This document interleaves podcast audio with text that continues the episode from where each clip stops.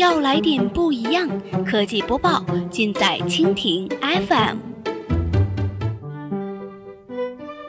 欢迎收听苹果播报，本节目由蜻蜓 FM 独家制作播出。收听更多内容，敬请收藏订阅本节目，或持续关注蜻蜓 FM 科技频道。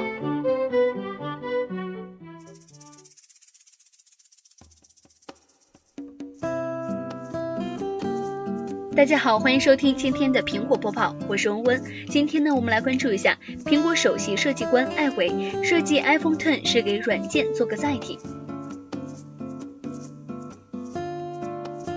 北京时间十一月十号的上午消息，苹果设计公司的首席设计官 CDO 乔纳森·艾维最近接受了设计建筑类杂志 Wallpaper 的采访，讨论 Apple Park 的新园区以及最新的手机产品 iPhone Ten。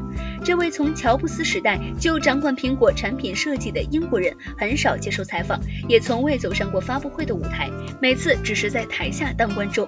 关于 iPhone Ten，艾维说，设计它是为了做一个应用的载体，它的设计融入了背景。他的意思是，硬件本身存在感不要太强，应该为软件服务。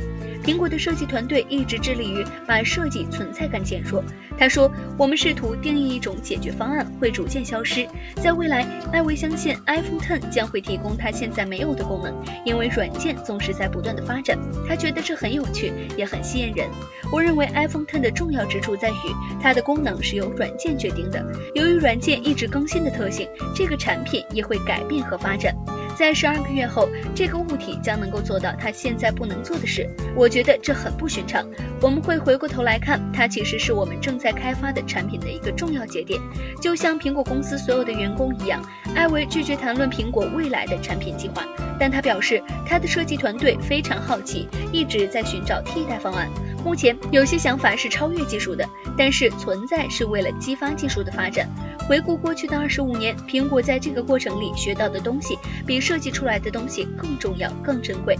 艾维认为，Apple Park 很有可能会改变苹果员工的工作和生活方式。Apple Park 的设计初衷是具有内在的灵活性和可调整性。九月的 iPhone Ten 发布会，我们其实已经见证过这一点。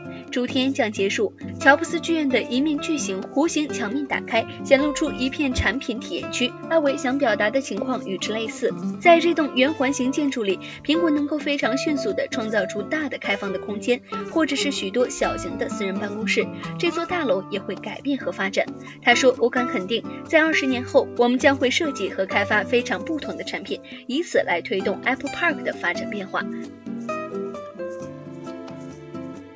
好了，以上就是我们今天节目的全部内容，感谢您的收听。